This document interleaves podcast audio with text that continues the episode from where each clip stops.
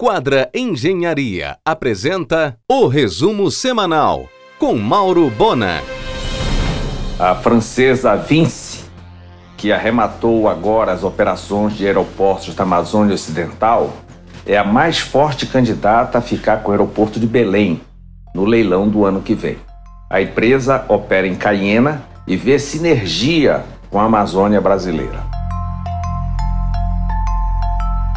O chefe Saulo Geningues, titulado restaurante da Casa das Onze Janelas, agora assumirá também o restaurante do Hotel Átrio Quinta de Pedras, com café da manhã, almoço, jantar e eventos. O local passa por uma repaginação para reinaugurar em maio. Será a Casa do Saulo Quinta de Pedras. O chefe Américo Barata, titulado Virianduba no Sal, aguarda apenas a desocupação de um hotelzinho ao lado da catedral para instalar o Da Sé Restou. Em um oferecimento de quadra Engenharia, Mauro Bona informa. Veja os números de março no aeroporto de Valdecante. 147 mil passageiros passaram por lá, 87% do registrado no ano passado, onde a primeira quinzena ainda não tinha Covid.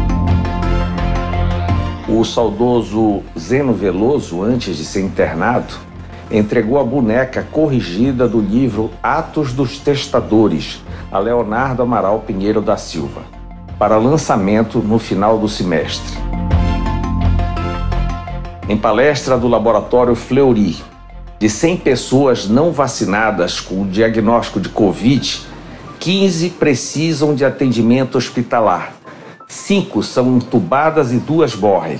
Também ainda, segundo Fleury, de 100 pessoas vacinadas com a Coronavac, com o diagnóstico de Covid, 3,3 precisam de atendimento hospitalar. 1,5 é entubada e 0,3 morrem. Embora sem energia em função da queda da mangueira na sexta-feira na Braja Guiar, a conservação de vacinas e toda a Climep continuou funcionando normalmente, graças à geração própria por intermédio de gerador dedicado. A Inteli, Instituto Tecnológico e Liderança, é a nova faculdade de ponta que surgirá no ano que vem em São Paulo, capitaneada pelo banco BTG Pactual. Em um oferecimento de quadra Engenharia, Mauro Bona informa. Neste mês, inauguração na antiga Praça da Visão, no Pátio Belém, de uma operação da cafeteria Armazém 25. Mix de pães artesanais, produtos de café, chá, xaropes e utensílios importados. O grupo DASA deve assumir ainda neste ano o controle de tradicional rede de laboratórios em Belém. João Morgado conseguiu redirecionar para Dubai e região a imensa e tradicional excursão de julho da Star Tour que cobria os Estados Unidos, incluindo a Disney. Em meio à pandemia, o Brasil adicionou 11 bilionários à lista global da Forbes ao todo, são 61 brasileiros, incluindo Wilson Mateus, titular do grupo Mateus. O concorrido restaurante Família Sicília voltou a abrir para almoço de quinta a domingo. Estacionamento tranquilo, porém também disponível estacionamento do Centur. A procura pelos cursos de Direito e Odontologia da FIDAMA foi tão grande que as vagas deste ano esgotaram e muita gente ficou na lista de cadastro de reserva. Como a procura foi gigantesca, a faculdade vai abrir o vestibular para 2022 já em outubro. Em um oferecimento de quadra Engenharia, Mauro Bona informa. A Air France anunciou que voltará com o seu voo Fortaleza-Paris no dia 16 de junho.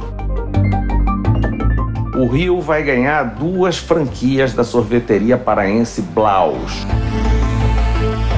O Hospital Porto Dias é o único na cidade com serviço de obstetrícia 24 horas. Impactos da pandemia. A Latam retira de sua frota 11 aeronaves A350. Os temporais da época aumentam os riscos de desabamento da Capela Pombo. Neste ano, a Feira do Livro, promoção da Secult, será virtual e no próximo semestre, com ações pontuais em alguns espaços da cidade. Edmilson está debruçado em um intenso plano de intervenção urbana no centro histórico de Belém. Lúcio Vale, o segundo vice-governador a chegar ao plenário do TCM. O primeiro foi Laércio Franco, vice de Jader. Será nesta terça a arguição de Lúcio Vale na Lepa, indicado por Helder para a vaga de Lula Chaves no TCM. Quando o deputado Francisco Melo Chicão assumiu o governo interinamente, será o segundo acreano a governar o Pará. O primeiro foi Jarbas. Você ouviu o resumo semanal com Mauro Bona. Siga o Twitter, arroba Mauro Bona.